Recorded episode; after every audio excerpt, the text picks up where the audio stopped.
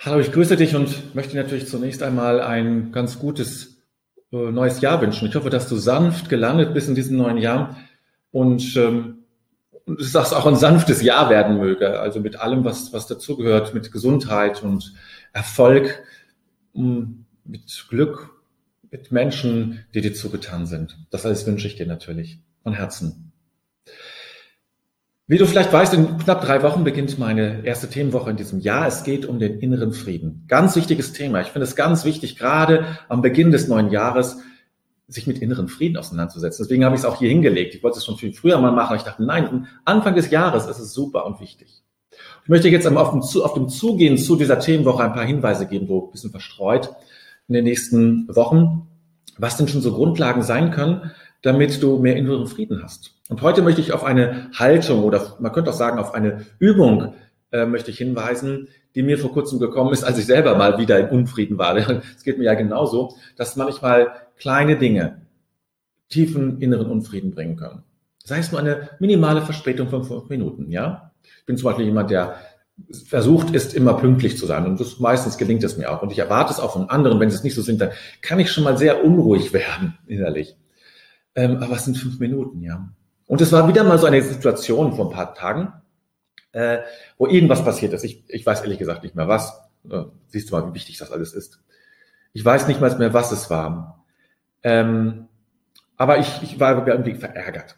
Und ähm, ich bin dann gelaufen. Ich laufe jeden Tag so 45 Minuten und bin dann so gelaufen und dachte, nee, ich möchte nicht in diesem Ärger sein und bleiben. Ich möchte frei sein davon. Ich finde es furchtbar, ärgerlich zu sein. Es ist kein schönes Gefühl. Und irgendwann, so wie ich gesagt, da war ich so dran am Arbeiten, vielleicht kennst du das.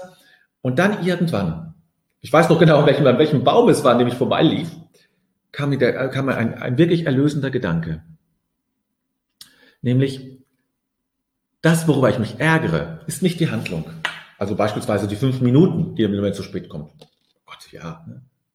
Das, worüber ich mich ärgere, ist die Motivation, und die Motivation ist etwas, was ich jemandem unterstelle. Das kommt von mir. Ich unterstelle jemandem die Motivation. Ich meine, es zwar irgendwie ablesen zu können und damit zu meinen, jetzt habe ich es, weiß genau, warum du es machst. Aber das ist Quatsch. Es ist deine Konstruktion, in diesem Fall meine Konstruktion.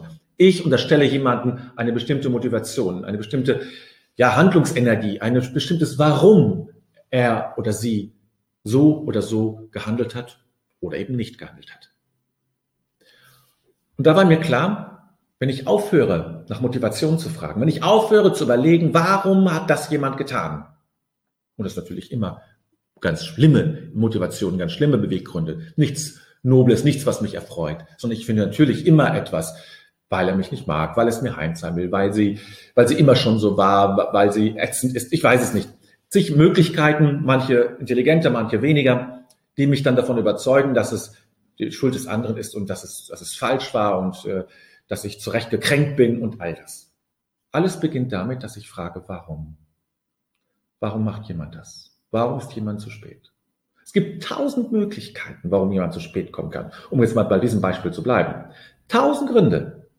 Hm, zu spät losgefahren oder was passiert unterwegs oder ähm, wollte mir eine Überraschung machen und das hat länger gedauert oder hat Parkplatz nicht gefunden. Alles eigentlich ganz harmlos. Aber ich unterstelle natürlich sofort, hm, hat keinen Respekt vor mir, ähm, lässt mich warten, ich bin ihm egal, ich bin nicht würdig und all solche Dinge. So die ganze Litanei an Möglichkeiten, ein ganzes inneres Repertoire, was ich zur Verfügung habe, die ich jeweils anderen unterstelle. Hör auf damit. Hör auf damit. Natürlich, zu spät kommen, hm, bin ich jetzt auch weiter nicht so sympathisch. Aber ich bemühe mich jetzt, das zu spät kommen als zu spät kommen wahrzunehmen, zu sagen, okay, mhm, gehst bis fünf Minuten drüber oder zehn Minuten. Okay. Aber dann zu stoppen. Denn dann beginnt es ja eigentlich erst so richtig ganz schnell weiterzugehen. Das muss man ein bisschen üben, denn das geht in, in den Gedanken ganz schnell. So schnell kann man gar nicht denken, so schnell äh, passiert das in unserem Gehirn. Deswegen braucht es ein wenig Übung. Mit Achtsamkeit kommt man dran, mit Geduld. Also erwarte nicht sofort, dass es alles funktioniert. Aber dann kann es dir gelingen zu sagen, stopp, nicht weiter nicht nach Motivation zu fragen, nicht nach Warum zu fragen. Wenn, dann fragt die Person direkt und persönlich und äh, unterstellt niemandem etwas. Lass das. Wenn du das tust, wenn du das lässt, wirst du einen Großteil deines Ärgers los und du erlangst viel mehr inneren Frieden. Viel mehr.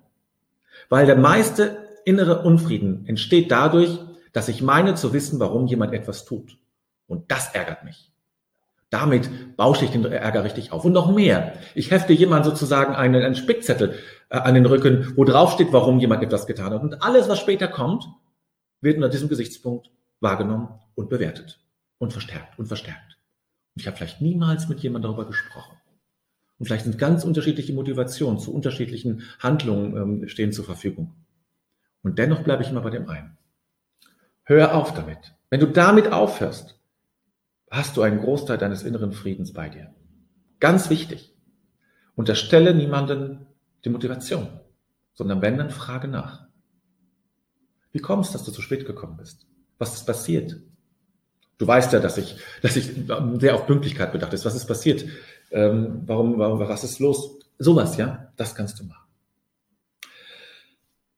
Ja, ich hoffe, das war schon mal ein, ein Hinweis für dich. Würde mich interessieren, wie du, was du davon hältst oder welche Erfahrungen du vielleicht auch mit dem Üben machst. Äh, das finde ich auch sehr interessant.